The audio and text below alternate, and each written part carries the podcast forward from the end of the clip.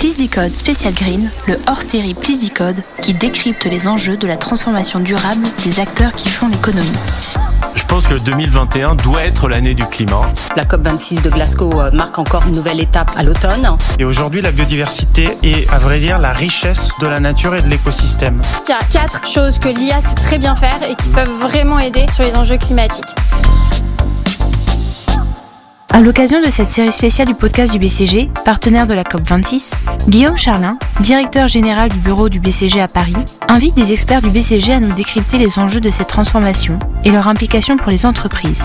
Cette semaine, il reçoit Francesco Benino, directeur associé de BCG Paris, pour parler des enjeux liés à la biodiversité.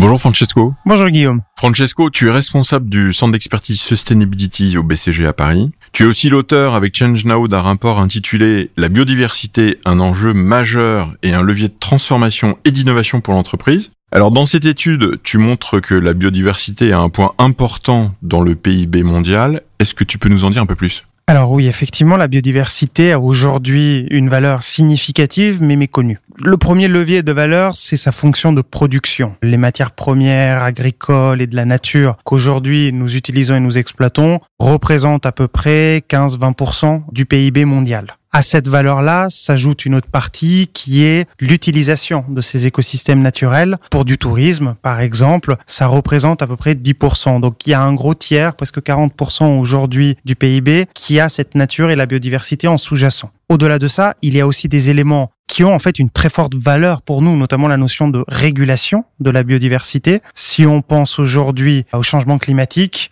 les forêts, les écosystèmes riches sont en fait le premier puits de carbone de la planète, qu'aujourd'hui on a la chance d'utiliser gratuitement. Si demain ou bientôt d'ailleurs on valorisait la tonne de carbone à 80 euros la tonne par exemple, le GIEC aujourd'hui recommande 100 pour être dans un scénario de degrés, donc 80 euros, ce n'est pas inenvisageable. Cela aurait une valeur de 500 milliards annuels de captation de carbone. Donc aujourd'hui, effectivement, c'est quelque chose qui apporte monétairement une valeur très importante.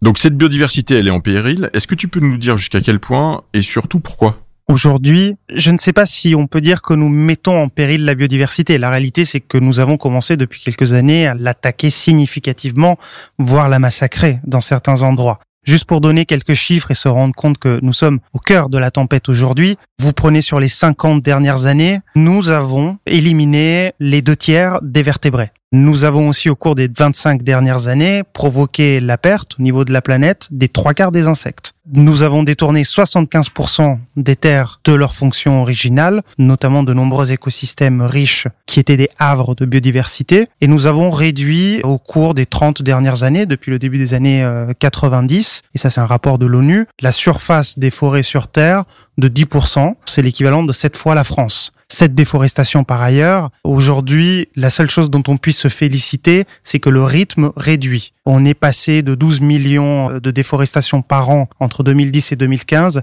à 10 millions de déforestation par an entre 2015 et 2020. Donc clairement, nous sommes aujourd'hui en plein dans une perte massive de biodiversité que certains qualifient de sixième extinction. C'est la première causée par l'homme.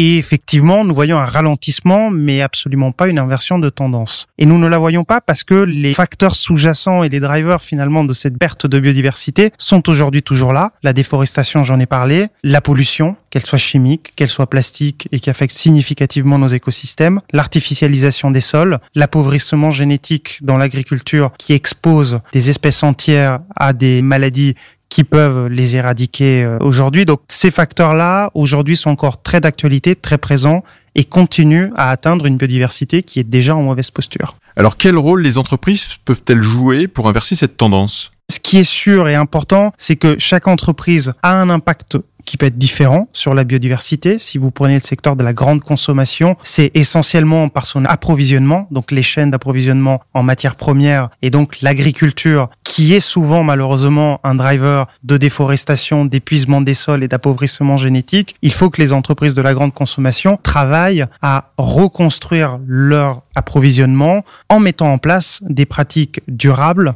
On parle beaucoup d'agriculture régénératrice, notamment pour restaurer le capital de biodiversité auprès de leurs fournisseurs. C'est ce que fait et s'est engagé à faire aujourd'hui un Unilever, par exemple, avec un objectif à 2023 de zéro déforestation nette et qui l'amène à travailler avec l'ensemble de ses fournisseurs sur des axes qui sont aujourd'hui vraies sources d'innovation d'ailleurs. Euh, nouvelles pratiques agricoles, nouvelles méthodes de traçabilité pour s'assurer qu'effectivement l'agriculture n'induise pas déforestation ou euh, n'abîme pas les sols, nouvelles techniques aussi de suivi, de monitoring et nouveaux modèles financiers aussi pour les agriculteurs pour les aider dans une transition. Donc source d'innovation mais besoin d'efforts significatifs. Donc on voit bien que les entreprises ont un rôle important à jouer pour régénérer la biodiversité. À quel horizon de temps est-ce qu'on peut espérer avoir un impact? L'avantage effectivement avec la biodiversité, notamment sur le sujet de la régénération, est que l'on voit qu'aujourd'hui les cycles sont relativement courts. Il y a des entreprises, je pense à Danone ou General Mills, qui ont expérimenté des pratiques d'agriculture régénératrice sur certaines de leurs fermes. Ils commencent à avoir des résultats tangibles au bout de trois ans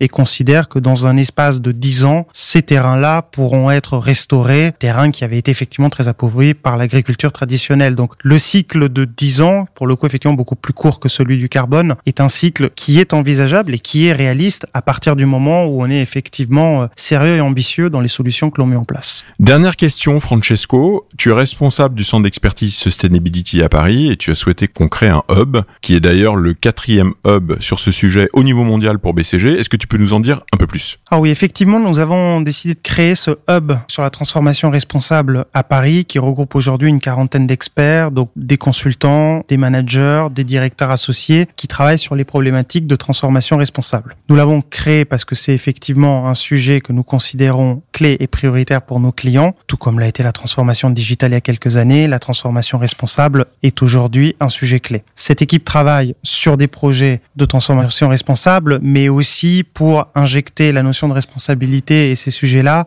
dans les projets, je dirais, plus classiques que fait le BCG, quelques exemples. Quand nous travaillons aujourd'hui sur une optimisation de footprint de site industriel d'un client, nous regardons évidemment la base de coûts, nous regardons les flux, mais la chose aussi à optimiser pour nous est l'empreinte carbone. Donc on l'intègre dans les réflexions. Quand nous travaillons euh, sur des sujets d'innovation, on regarde l'attractivité pour un client, par exemple, d'un nouveau produit. Nous regardons aussi l'empreinte carbone, biodiversité de ce produit pour s'assurer que le lancement aide une entreprise à atteindre ses engagements climat et environnement, par exemple. Aujourd'hui, ces travaux, nous les menons avec nos clients. Nous travaillons aussi avec les ONG et les coalitions pour faire avancer les réflexions, les cadres et les initiatives, donc avec WWF ou TNFD, par exemple, qui aujourd'hui structure ce champ de la transformation responsable.